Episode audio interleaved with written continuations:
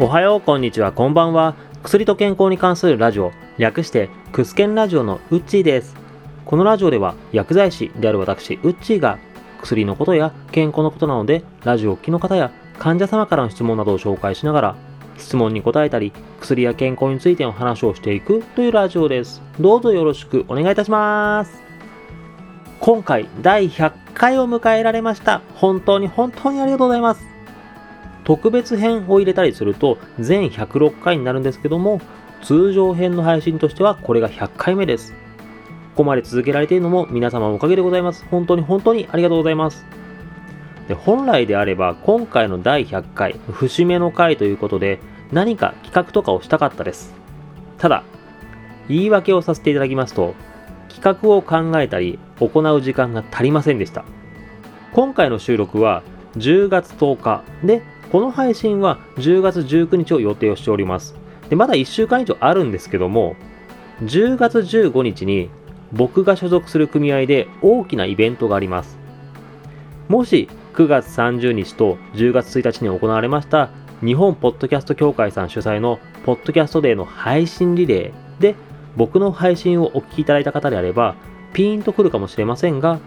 僕がとある有名人の方と話をすることができることになったというイベントが10月15日に行われます。で、その準備が非常に忙しいです。で、その有名人の方と話をするための勉強をするとか、そのイベントにおいて僕は全体的に司会を行うんですけども、司会の練習とか台本作り、これで結構時間取られております。また、その組合のイベントの準備、これに加えてなんですけども、他の組合の業務とか、あとはスタッフの体調のこともありまして、9月の18日から1ヶ月間。でもしかするともう少し伸びるかもしれませんがほぼ休みなしで働くことが決まっております。そういったこともありましてどうしても時間が作れなかったということと日に日にコンディションが落ちているということもありましてあと1週間くらいでなんか特別な配信の準備できねえなということになりました。なので普通の配信をします。何かやるかなと思っておりました方大変申し訳ございません。ただ、せめてでございますが、ちょっと特別な感じのある質問をテーマに今回話をさせていただきます。早速質問というかお便りメールを読ませていただきます。ウッチーさん、こんにちは。いつも楽しく聞かせていただいております。ウッチーさんが以前されていた番組から聞いておりまして、以前の番組とは違ったテイストになっておりますが、これはこれで面白いと思っております。今後とも楽しみにさせていただきます。さて、今回質問がありメールを送らせていただきました。私には高校1年生の娘がおります。娘は今のところは何か将来やりたいこと見つかってないようでして、自分としても娘の好きにさせてあげたいと思っております。が、親としてはなるべく安定した仕事に将来ついてほしいなという思いもあります。薬剤師とかですと資格があり硬い仕事かなという思いもありますし、女性が多い仕事というイメージもあります。娘にも進めやすいかなと思っています。ウッチーさんから見て薬剤師という仕事はおすすめでしょうか？アドバイスいただけると嬉しいです。よろしくお願いします。という内容でした。お便りいただきましたのはミクママ様でした。ミクママ様、本当にありがとうございました。ということで、今回のタイトルはこちら。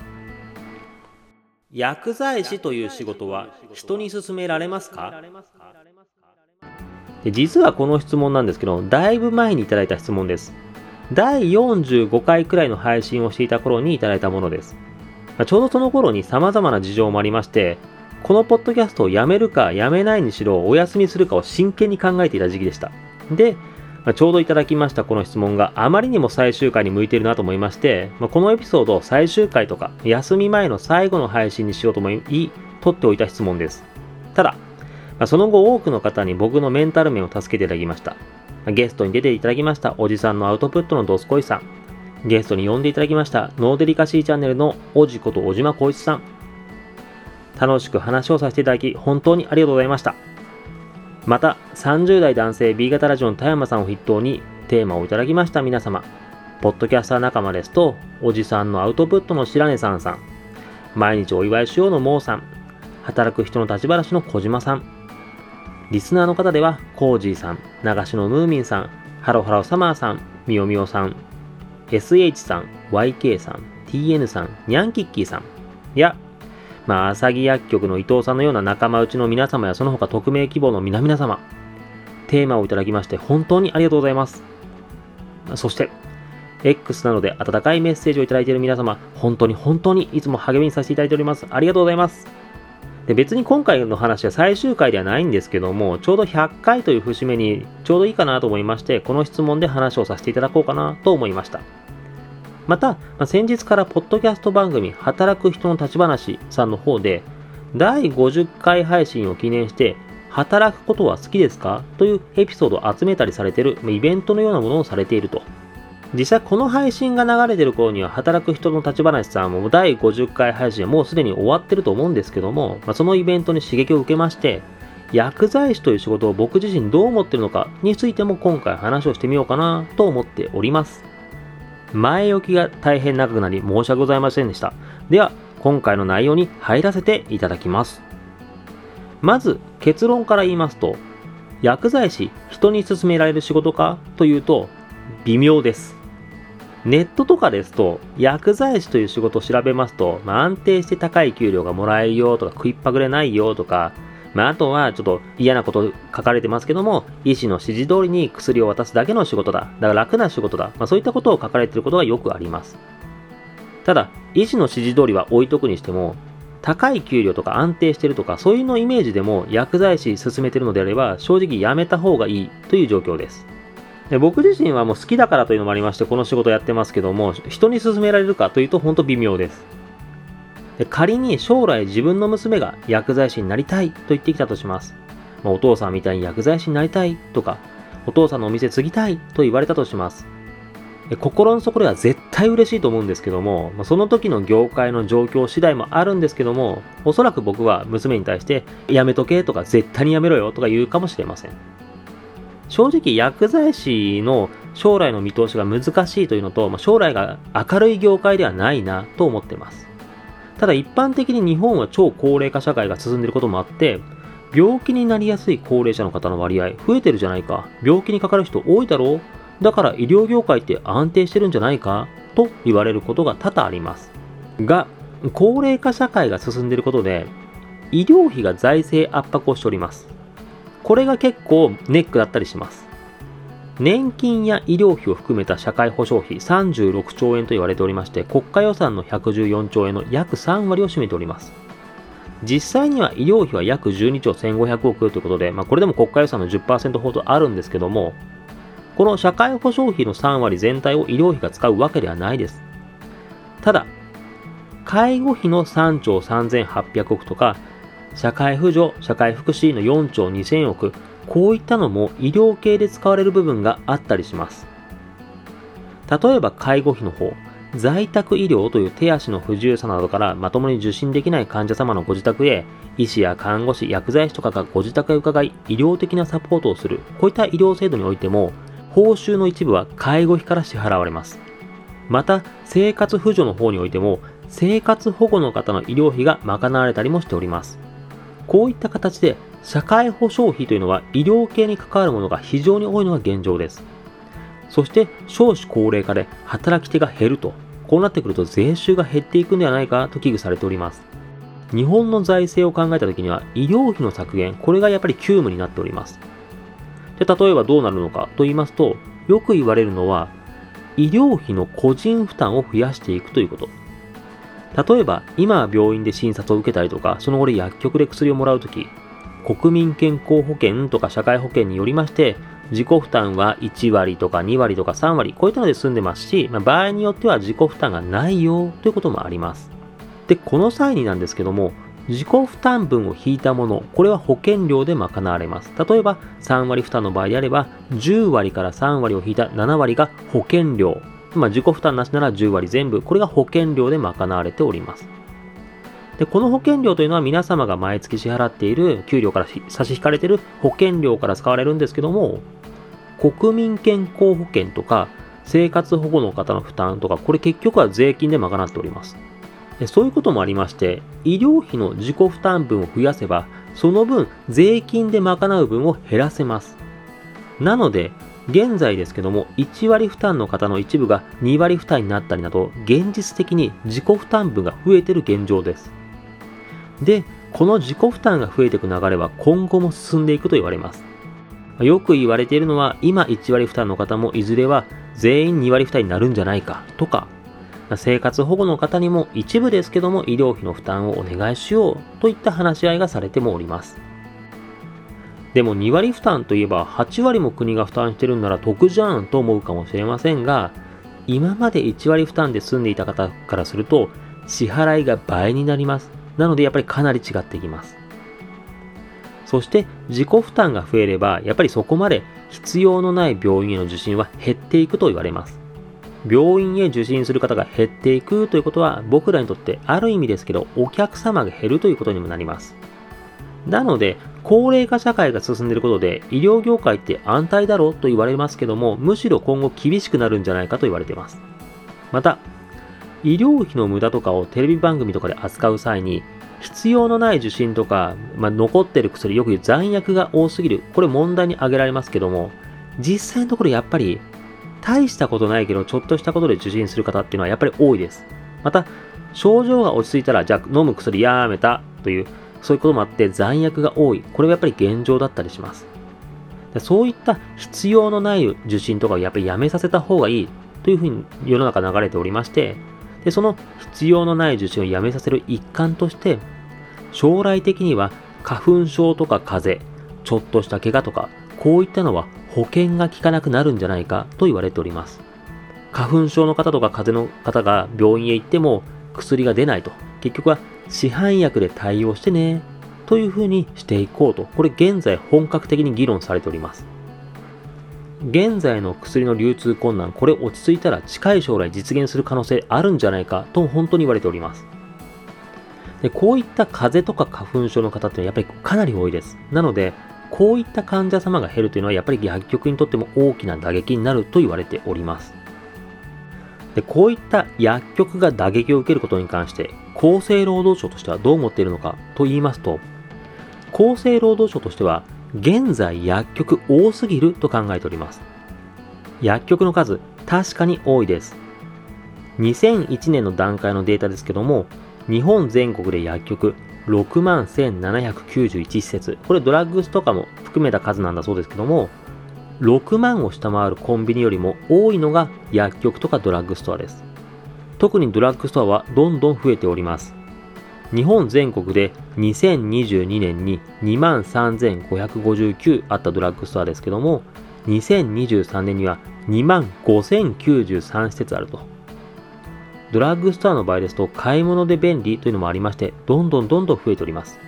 で、厚生労働省としては今の薬局の数を半分にしたいと言っております。なので、薬局が打撃を受けるのは構わない。むしろ薬局は多すぎるからちょうどいいと考えております。ただ、厚生労働省としても、薬局をただむやみに減らそうとはしてないです。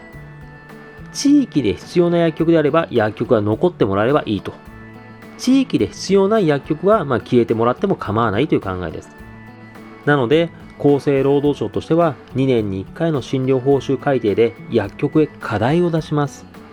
この課題をクリアできれば収入を確保できるよ。確保できなければ収入を減らすというふうになっております。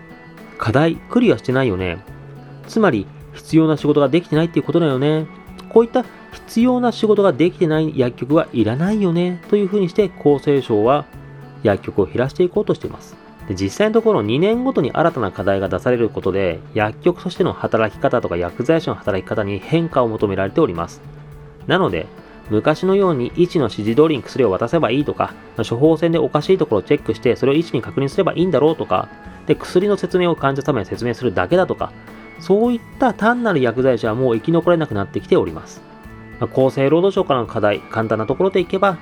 積極的にジェネリックの推奨してますかとか、在宅診療にいつでも対応できるようにしてますかで、実際に対応しないといけないよねとか。病院とかクリニックの近くに薬局あるけども、近くにあるところの処方箋しか受け付けないのダメだよねとか、積極的に医師や薬剤師の意見出さないといけないよねなど、薬剤師の仕事は昔のままじゃいけないよ。どんどん変わっていきましょうとなっております。ただ、ここで注意をしますけども、この課題というのはきちっと理由があって設定されているものです。さすがというか、お役所様も考えてるなと思います。例えば、ジェネリックを推奨していく。これ医療費高騰が問題なんだから、医療費を抑えるためには薬代が安く済むジェネリック推奨するのは当たり前だろうというね、在宅診療に対応。高齢化社会進んでるので、もういつ自分の薬局の患者様がもう薬局まで来れなくなるかわからないと、まあ、そういった患者様をしっかりケアするためにも、将来を見越したら在宅対応って必要ですよね、とか、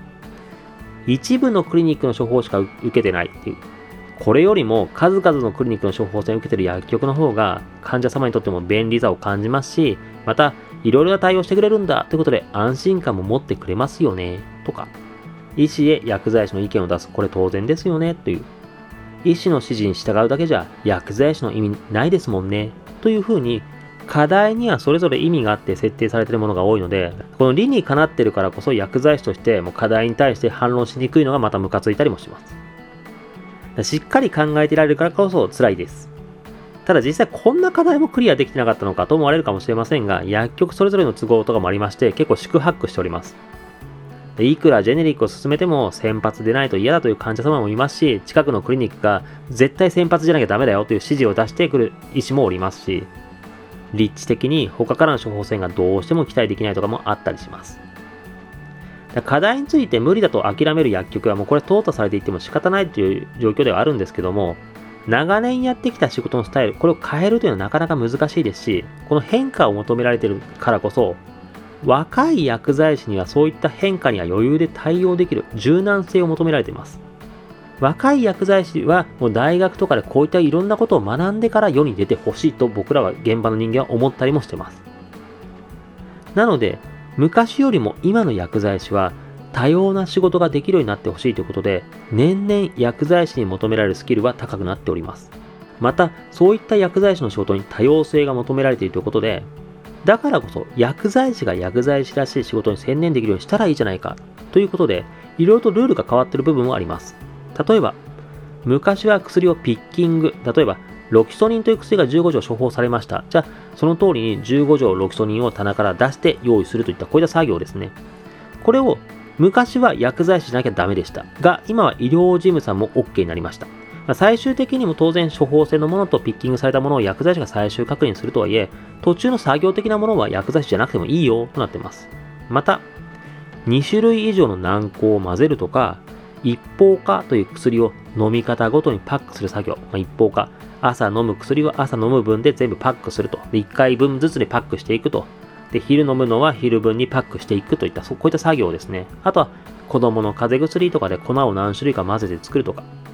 こういった作業って時間がかかったり手間がかかるんですけども、最近では機械化が進んでおりまして、かなり時間や手間を省けるようになっております。なので、こういった時間とか手間を省けるんだから、その分薬剤師は患者様との話をするのに集中するとか、在宅医療を行うような体制作るとか、そうやって様々な課題クリアしなさいよというのが世の流れになっております。ですが、この薬剤師以外が薬剤師の業務をするという、まあ、あとは機械化の流れ、これが薬剤師の給与が下がっているという悲しい現実が起きております。昔は薬剤師じゃなければいけない仕事というのが多かったからこそ薬剤師は重宝されました。だからこそ薬剤師は高い給料を払って雇われていたんですけども、薬剤師じゃなくてもいい仕事、これって医療事務でいいよな、とか、あ機械入れたら薬剤師の減らせるんじゃないか、とかそういう風になっておりまして、薬剤師の需要が下がっております。なので、その分薬剤師の時給も下がってます。で正社員待遇とかですと契約とかもあるので給与なかなか下げにくいんですけども、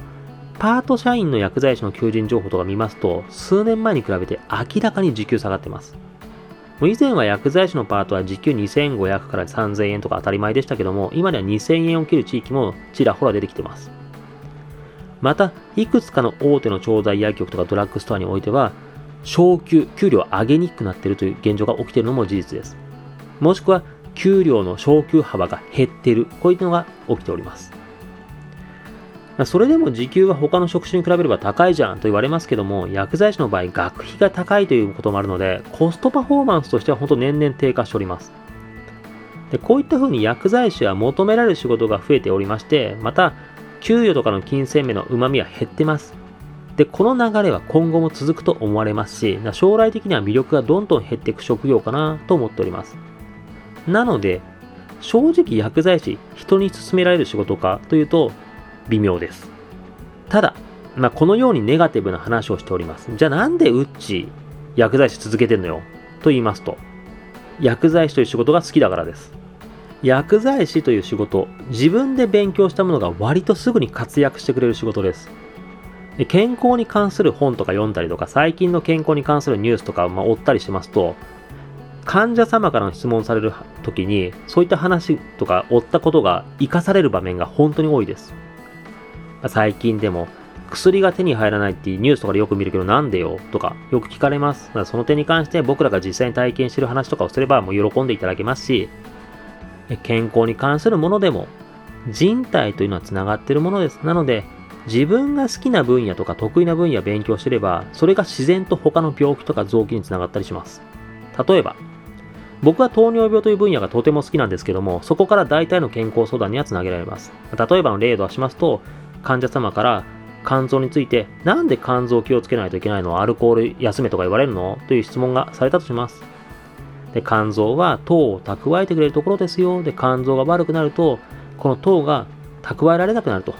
となると、どんどんどんどん糖が血液の中に放出されますよ。で、そうなってくると、糖がたくさんあって糖尿病になっちゃうかもしれませんよ。で、糖尿病になると、目とか腎臓とか神経とかいろいろやばくなりますよ。とか話しますし、あとは、腎臓の数値が悪くて、透析とかを心配されるという方であれば、体内の糖が増えていくと、この糖が血管を傷つけやすいです。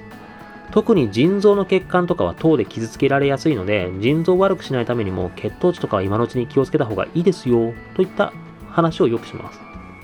まあ、こういった感じで、まあ、もちろんその時の患者様の状態とか質問内容とか患者様の話し方とかいろいろこっちのもいろいろと手を変え品を変えとしますけども人体っていうのは繋がってるので自分が得意な分野を勉強しておくと自然と他の質問を答えられることは多いです。人体は血管とか神経とか様々なものを通して繋がってます。よく腸は第二の脳なんて言われますけども、腸と脳の関係性ほんと高いの有名なんですけども、腸と脳なんてめちゃくちゃ離れてますよねっていう。でもいろいろ関係性が高いのも人体があちこちで繋がってるからこそ起きております。なので自分の好きな分野とかを中心に勉強していれば患者様の求める質問につながることは絶対にあったりするので、勉強した分が勉強しただけ活かされやすい仕事です。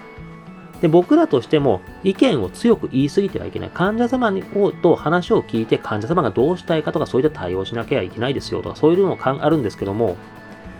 もし例えば患者様と話をして患者様が僕らの話に耳を傾けていただけたと。で、食事とか運動頑張ってみてよ。